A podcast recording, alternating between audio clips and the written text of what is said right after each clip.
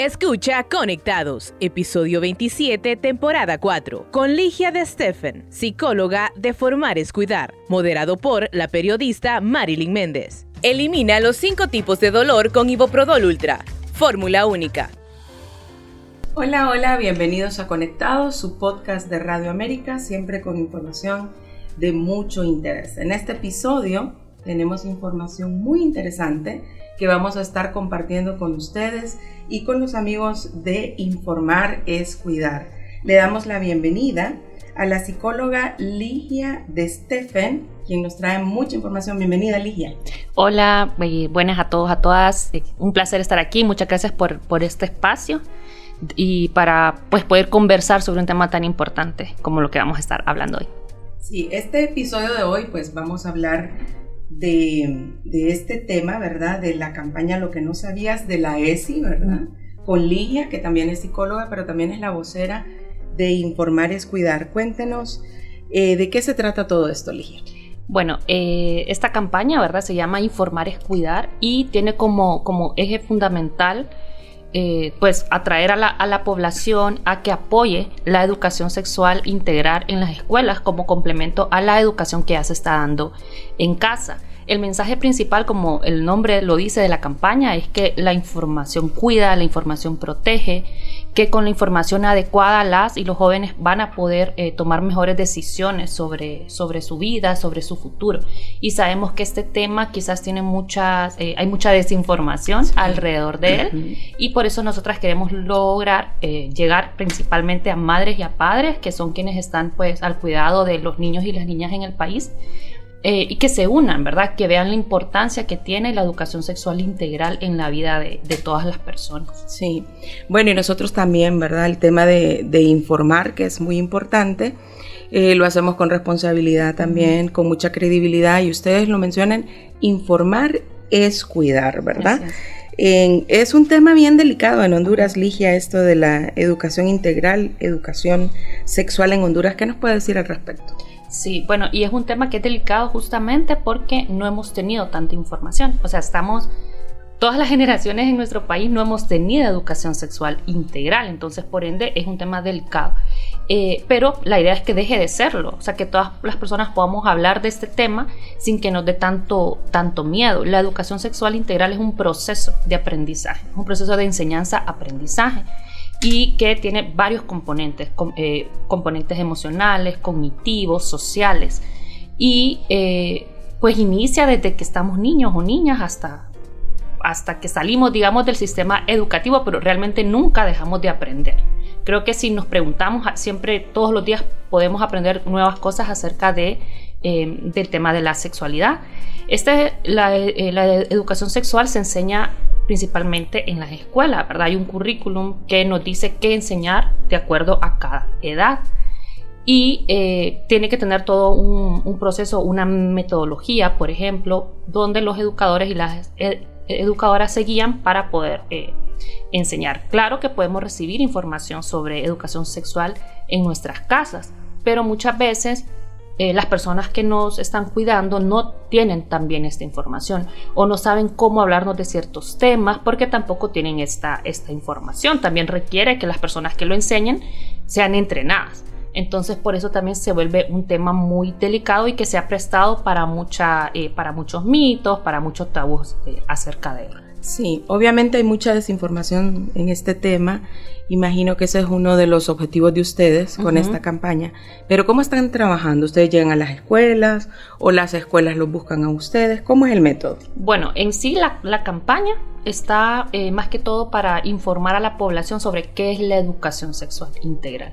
Nosotras no... Eh, no tenemos, digamos, esa potestad para ir a una escuela a enseñar, porque al final esta debe ser, eh, esta eh, educación debe ser regulada por lo que es la, la, Secretaría de Educación. Pero lo que nosotras estamos haciendo es aprovechar los otros canales que hay para que la población se informe y pueda apoyar a que en Honduras en algún momento podamos tener un sistema educativo donde se incluya la educación sexual como un eje transversal, ¿verdad? No solo con una charla, porque muchas veces pensamos que me dieron una charla y ya sé todo. pero realmente quizás lo que yo necesitaba saber a los 10 años no es lo mismo a lo que yo necesito saber cuando ya tengo 15 o cuando ya tengo 20 incluso. Entonces, nosotras estamos realizando, hemos realizado diversas acciones con, con esta campaña, tanto en activaciones de, de calle con las esculturas de Daniela, José y Andrea, que tienen información, tienen testimonios de jóvenes que nos han contado cómo han sido sus, los retos que han enfrentado por no tener educación sexual y eh, cuentan estas historias, pero también muestran a estos jóvenes eh, empoderados, o cómo se verían las poblaciones si recibieran educación sexual integral, se verían personas más eh, con más autodeterminación, con decisiones más sanas, con una vida también emocional más, más sana también y hemos realizado también acciones, bueno, eh, en redes sociales, ustedes nos pueden encontrar en Facebook, en Instagram como Informar es Cuidar y también diferentes, eh, bueno, eh, spots de, de, radios y de televisión también para poder llegar a la mayor cantidad de personas posibles. Y hablando de educación sexual en Honduras, ¿cuál es la actualidad, la situación? Bueno, no tenemos. Yo creo que en resumen no tenemos esto.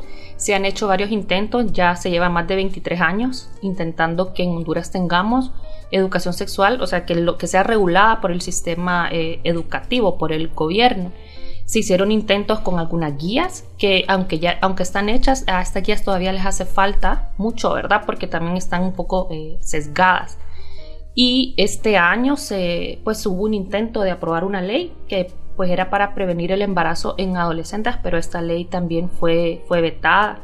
Y eh, entonces, y esto se, eh, pues no hemos podido avanzar en este tema justamente por la falta de información y porque hay otras voces que se han lanzado y que eh, han generado mucho temor, especialmente en mamás y en papás, ¿verdad? y, esto se, se, entiende porque al final nadie quiere que, pues, que a sus hijos les le, vaya mal. Entonces, pero el problema es que no han recibido la información este, correcta acerca de qué es y qué se quiere enseñar con la educación sexual integral. Honduras tiene inclusive compromisos a nivel internacional, tiene convenciones eh, firmadas y han recomendado muchas veces al país que para, por ejemplo, disminuir los embarazos en adolescentes, infecciones de transmisión sexual, eh, bueno, violencia y muchas cosas, implementen la educación sexual integral, así como quizás otros países ya tienen están muy avanzadas en esta temática y vemos que estas cifras eh, son mucho menores a las que nosotras tenemos. Entonces, pues en resumen, todavía no tenemos una tarea y un trabajo muy grande porque no tenemos. O sea, digamos, queda a discreción del maestro, la maestra enseñar ciertas cosas. Generalmente, quienes dan lo que para algunas personas es educación eh, sexual integral son los profesores de biología o de ciencias naturales porque enseñan algunas cosas que tienen que ver con anatomía, pero eso es una partecita nada más de lo que es la e-, educación sexual. Realmente hay maestros que no quieren hablar del tema, que también le da vergüenza y también se entiende, ¿verdad? Esto no es como para juzgar, se entiende porque ellos tampoco han recibido esta formación pero eh, ahí pues quedamos entonces que hay una población que no recibe esta información. Sabemos que hay muchos niños y niñas que no viven con sus padres, ¿verdad? Eh, o, que, o que tienen una abuela a su cargo y que tiene a cargo a muchos niños, muchos eh, nietos. Entonces no todos tenemos las mismas oportunidades para acceder a esta información. Al final terminamos aprendiendo por el Internet, porque un amigo o una amiga nos cuenta y quizás no es la información adecuada o buscamos información que no está de acorde a nuestra edad porque no la estamos recibiendo en ningún otro lado. Me hizo recordar esa charla del colegio única que le dan a uno en aquellos tiempos de colegio hace muchísimos años. Imaginamos que los desafíos son muy grandes para ustedes, principalmente con las campañas de desinformación. Sí, bueno, eh, eso justamente eh, Ok. bueno, eh, eh, hay muchos desafíos porque estos, estos temas se manejan con mucho tabú. ¿Cierto? Entonces, esto es lo que nos cuentan tanto a veces en algunos medios de comunicación o en las redes sociales. Sabemos que han habido marchas también en contra de este tema, pero no nos, no nos están explicando qué es. Quizás esto, esto es lo que, lo que sucede, que no nos están diciendo qué es la educación sexual integral para que podamos decidir y reflexionar acerca de ella y si la vamos a apoyar o no la vamos a apoyar. Nuestro mensaje de, campaña por eso es que informar es cuidar, que nunca brindar información eh, va a dañar a alguien. Porque la información al final está. sea, una la puede encontrar en muchos lugares, pero no de la forma eh, adecuada, no de una forma eh, correcta. Entonces, solo estamos privando a la población de tener ciertos conocimientos que otras personas quizás lo eh, están accediendo y se colocan en ventaja, porque si yo ya tengo información y otra persona no tiene, quizás yo voy a tomar mejores decisiones que esta otra persona que al final no tuvo la, la oportunidad de pensar o de reflexionar sobre determinada situación por no tener esta, estos, estos conocimientos. Pero hemos avanzado un poco aquí en Honduras en la disponibilidad de información, al menos.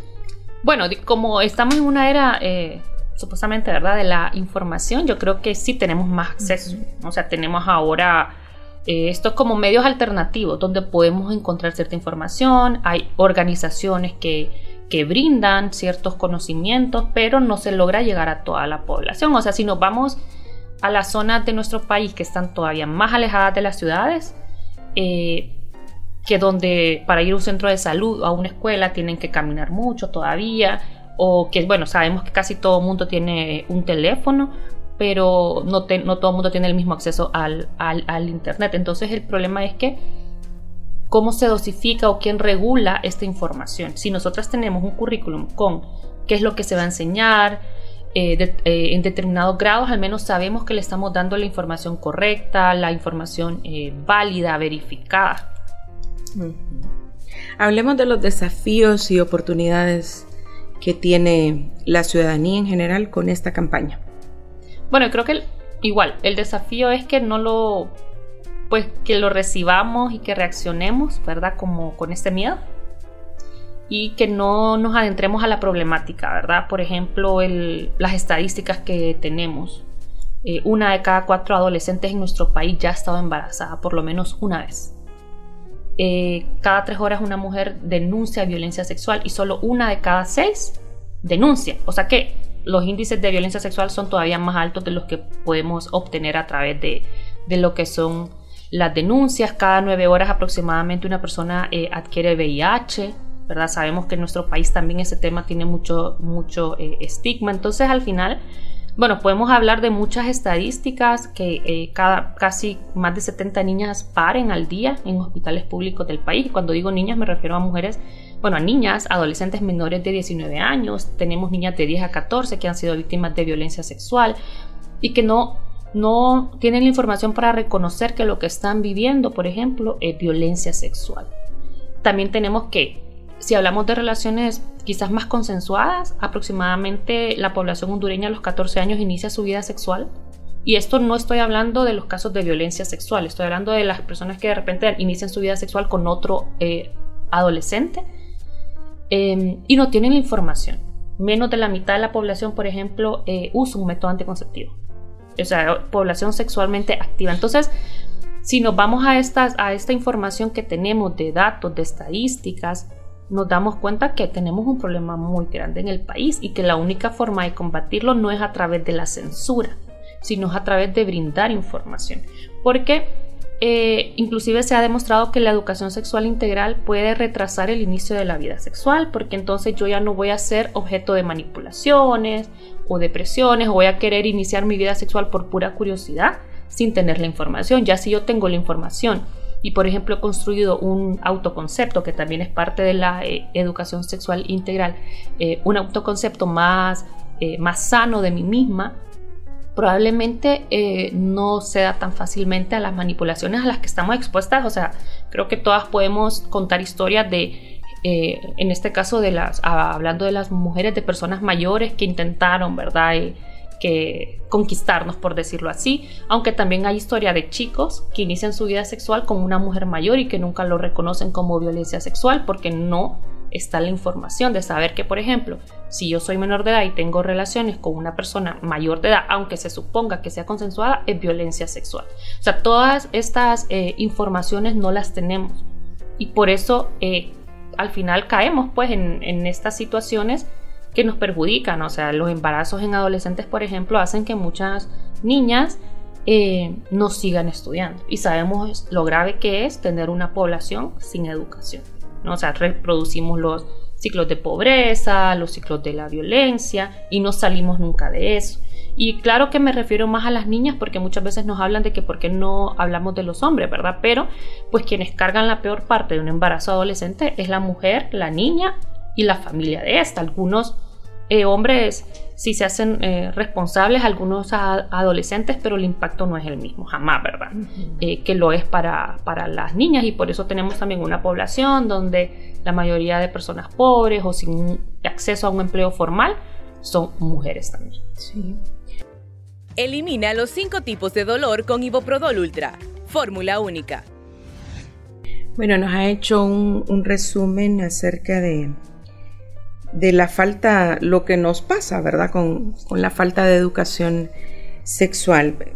¿Podríamos enlistar ahora los beneficios de tener una educación sexual integral? Sí, y bueno, gracias por esa, eh, por esa pregunta también, porque muchas veces hablamos solo de, de las consecuencias, y, justamente a veces eh, cuando queremos dar información sobre sexualidad, eh, nos vamos a los efectos y, nos educan desde el miedo.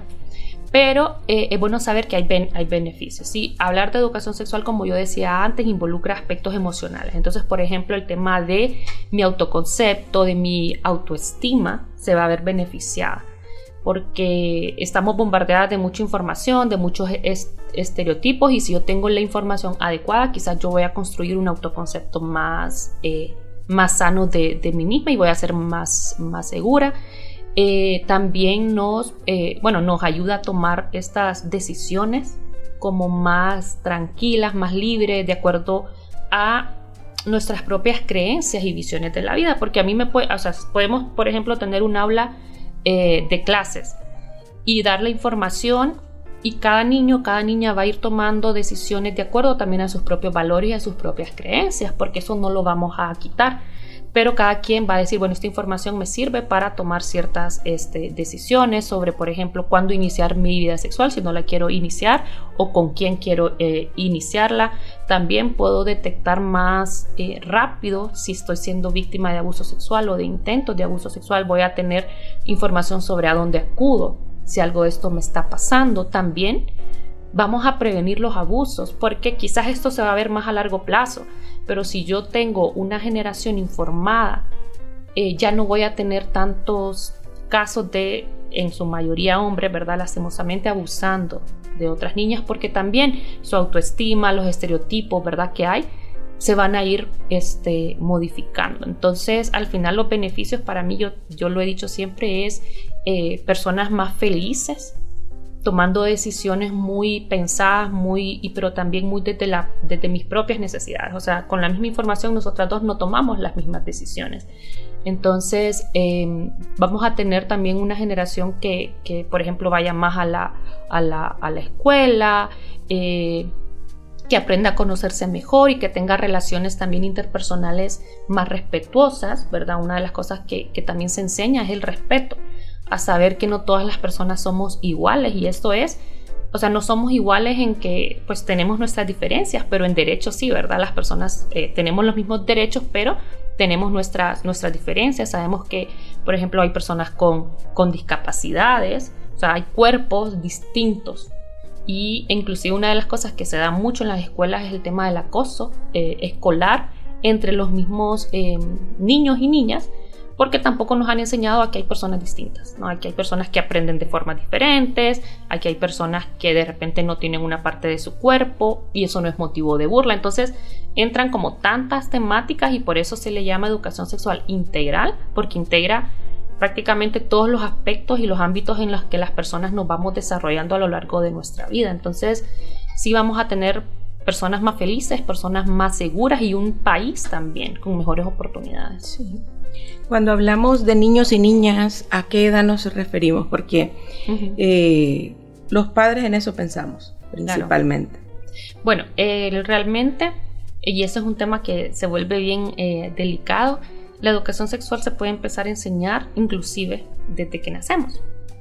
Claro, no es que me voy a ponerle a dar una charla a un bebé, pero como la sexualidad implica sensaciones, desde que están chiquitos, o sea, un año, dos años, que empieza a reconocer su cuerpo, ya se le puede empezar a enseñar. ¿Cómo? Obviamente, de, eh, acuerdo a su edad. eh, los niños a los 3, 4 años em, eh, pueden empezar a reconocer cómo se llaman las partes de su cuerpo. Entonces, desde que yo le enseño los nombres correctos, ya estoy enseñando sobre educación sexual. Desde que le enseño cuestiones como higiene, como cómo bañarse, ya le estoy enseñando. Desde que le enseño, por ejemplo, a el respeto al cuerpo de la otra persona, y eso se puede enseñar desde, desde 4 o 5 años, ya le estoy hablando de educación sexual integral. Muchas veces a mí me han eh, consultado, ¿verdad? Eh, cuando empiezo a hablar de, estos temas, eh, o de repente mi hijo me hizo una pregunta y yo siento que está muy chiquito, pero como estamos en una época donde es bien difícil tener en una cápsula a los niños, a veces escuchan cosas. Entonces, si un niño o una niña pregunta, lo mejor que podemos hacer es darle una respuesta, obviamente de acorde a su edad, en vez de decirle, no, todavía no puedes eh, saber eso porque lo va a ir a buscar en otro lado, ¿verdad? Porque estamos en este momento de, la curiosidad y de la exploración. Entonces, cuando yo hablo de niños y de niñas, me refiero pues a desde que, en, lo que es en el sistema educativo, desde que entran a, la escuela, pero por eso es que es bien importante tener eh, diseñado un currículum porque necesitamos saber qué le puedo enseñar a un niño de 5 años. No es que le voy a hablar de sexo, por ejemplo, porque igual la educación sexual no es solo hablar de, de sexo, sino que le voy a enseñar sobre esto, sobre cuáles son las partes de su cuerpo, sobre la higiene, sobre el respeto a las demás personas, sobre el decirle que no, como a dónde voy o, si me siento mal porque alguna persona se me acerca de alguna forma este, a dónde acudir y eso pues va a ir eh, siendo gradual ya después. Por ejemplo, un tema que es bien importante es el tema de las, de las menstruaciones, entonces ya nueve años, diez años, ya puedo estar hablando de estos temas. Entonces son varios temas que envuelven la sexualidad y que lo, lo vamos a ir desarrollando de acuerdo al grado de maduración eh, de cada, bueno, de los niños y de, las, y de las niñas. Y por eso es que se da en el sistema educativo, porque pues casi todos los niños de primer grado están en un mismo nivel de, maduración, de segundo y así. El papel importante de los padres también, ¿verdad? es como complementario. Claro, o sea, los papás no van a dejar de enseñarle a sus hijos en, casa y eso no se va a quitar. No es como decirle, no, ustedes ya no enseñan, ahora nosotras no. Ellos siguen su, con, su, con su papel y ellos enseñan sus propias creencias y los valores que ellos pues han desarrollado en, su familia. Lo que se hace en la escuela es un complemento, un complemento a lo que ya los padres están enseñando o no en casa, porque como le decía, puede ser que hayan algunos que sí enseñen y puede ser que haya otros que no quieran hablar de, los, de estos temas. Y es, difícil porque si no lo enseñamos en casa o en la escuela, está la libertad de, internet y, ahí hay de todo. de todo de todo. Ahorita inclusive hay un tema muy grande que casi no lo hablamos y es el consumo de pornografía. Por ejemplo, muchas de las cosas que sabemos de sexualidad las hemos aprendido a través de la pornografía.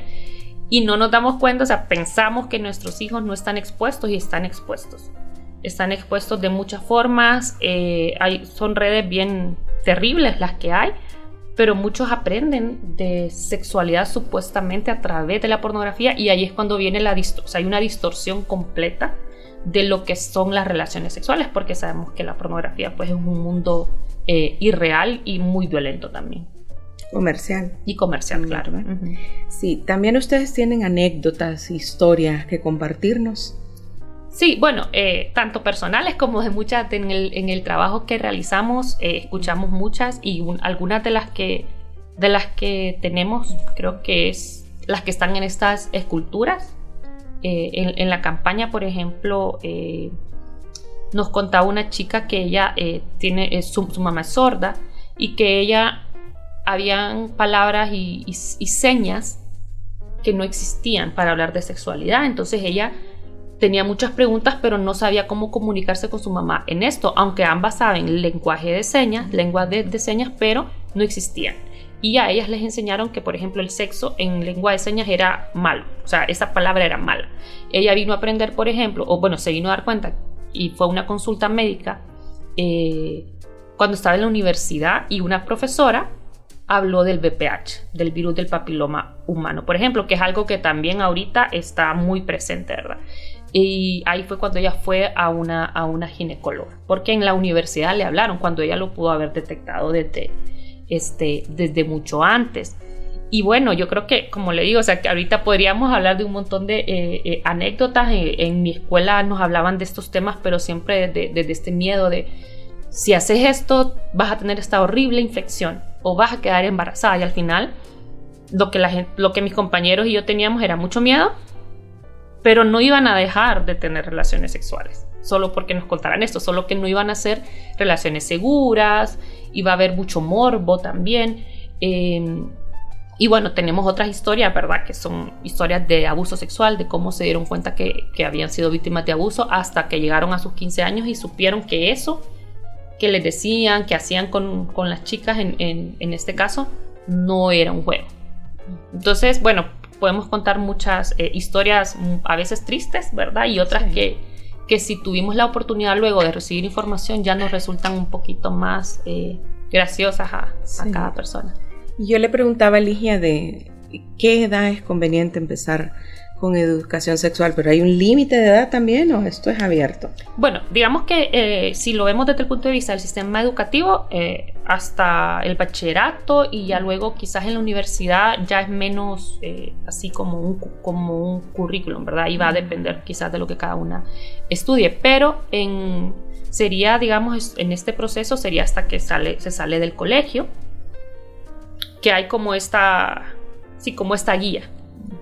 Pero como yo decía antes, nunca dejamos de aprender sobre estos, sobre estos temas. Pero en, en, estos años que estamos en, en, el sistema educativo, podemos aprender y podemos desarrollar un montón de temas que nos van a servir para nuestra vida presente y futura. Sí. Y este año hay posibilidades de que se incluya este tema. Pues es un año complicado porque se vienen elecciones internas. Entonces, realmente nosotras esperamos que esté en las agendas también de las nuevas eh, propuestas que hayan. El tema de la educación sexual integral, que tengamos más apertura, que podamos, bueno, que podamos seguir trabajando en conjunto con, el sistema, eh, bueno, con la Secretaría de Educación, la CESAL, CESOL, todas las que están involucradas, ¿verdad? Porque también no solo le le compete a la, Secretaría de Educación, pero esperamos que se pueda volver a, pues, a revisar y abrir este tema eh, y sobre todo abrirlo desde la información y desde que más personas apoyen que haya educación sexual, que las personas vean la necesidad ¿verdad? de esto y que nos vayamos quitando estos, estos miedos. Yo creo que si la población apoya este tema, tenemos más posibilidades de que se incluya ya como, como norma en, nuestro país. Sí. Y mientras tanto, mientras los políticos se ponen de acuerdo, ¿cómo obtenemos más información? Bueno, mientras tanto, este, tenemos estos medios alternativos, ¿verdad? Este, eh, las organizaciones de sociedad civil dan mucha información a través de redes sociales, a través también de talleres eh, presenciales ahí podemos encontrar este, más información. Yo igual eh, le recomiendo siempre a las personas si quieren información pueden escribir, por ejemplo, nosotras eh, tenemos eh, esta campaña, quizás no les podemos dar todita la información, pero podemos referenciarlos a lugares que tengan información verídica, ¿verdad? O sea, aboquémonos a páginas como o la Organización también Mundial de la Salud, por ejemplo, donde podemos encontrar información que ha sido verificada científicamente también. Este, y bueno, como podemos aprovechar pues las redes sociales, pero con, siempre con el cuidado de que no todo lo que encontramos en TikTok, por ejemplo, necesariamente tiene una, una base científica. Entonces, siempre que busquemos alguna información, intentemos verificar cuál es la fuente de esa información para estar seguras de que lo que nos están dando es real y no, no soy yo que me puse a grabar algo solo porque pues es mi opinión, pues. Sí. Con ustedes, ¿qué información tenemos disponible y cómo aparecen en las redes sociales? Bueno, nosotros aparecemos eh, como Informar es Cuidar, ¿verdad? Ahí podemos encontrar eh, datos estadísticos. Pueden, bueno, estamos en Facebook, en Instagram, pero también pueden buscarnos en la página web que es informarescuidar.org.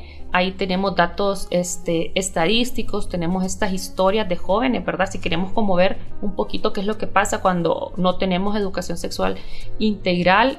Eh, tenemos, bueno, estas, eh, estas historias y nos pueden igual como consultar, ¿verdad? Para poderles dar referencia de organizaciones y de sitios seguros donde pueden también encontrar más información. Sí, lo importante es que hay información también y como ustedes mismos dicen, informar es cuidar. Y ya finalizando, Ligia, eh, ¿qué recomendaciones puede darle a todas las personas que nos están escuchando y también en video, que nos están viendo también? Bueno, varias cosas, pero una es que primero no le tengamos miedo a la educación sexual integral, que, eh, que se entiende, ¿verdad? Que se quiere proteger a los hijos y a las hijas, pero que quizás busquemos más información acerca de, de este tema. Podemos encontrar realmente, podemos buscar educación sexual integral y nos van a aparecer muchas cosas acerca de, de lo que es que podamos como conocerla antes de que eh, tomemos como una posición, ¿verdad? Acerca de esto, que que bueno, que apoyemos, que tengamos más información, más educación, recordarles esto, la información no, no hace daño si se da de la forma adecuada. Eh, y pues por mientras, eh, les invito a que nos sigan en nuestras páginas para que también estén como eh, enterados y enteradas de lo que va pasando en torno a este tema en nuestro país que nos sigamos informando, que pues busquemos datos, como decía antes, verídicos, pero sobre todo ahorita que ojalá nos podamos unir desde los diferentes sectores para que en nuestro país haya educación sexual integral y le podamos brindar un mejor futuro a las generaciones que, están y a las que vienen. Sí. Bueno, y aquí en Conectados le agradecemos muchísimo porque la parte educativa del periodismo siempre, ¿verdad? Hay que estar disponibles para todo esto. Gracias por su visita, Ligia. Muchas gracias a ustedes por el espacio. Y las esperamos pronto, tal vez en este año, ¿verdad? Ocurren algunos cambios con esto de eh, educación sexual integral. Un tema sensible, pero aquí en Conectados tratamos de abordar todo este tipo de temas con mucha responsabilidad, educativos por supuesto. Les recordamos que estamos disponibles en las plataformas de Spotify, Deezer, Apple Podcasts, YouTube Podcasts y también en Google Podcasts y nuestra página web www.radioamerica.hn. Mi nombre es Marilyn Méndez, hasta pronto. Elimina los cinco tipos de dolor con Iboprodol Ultra. Fórmula única. Encuéntranos como podcast Radio América HN en Spotify, Deezer, Apple Podcast, Google Podcast. Podcast Radio América HN.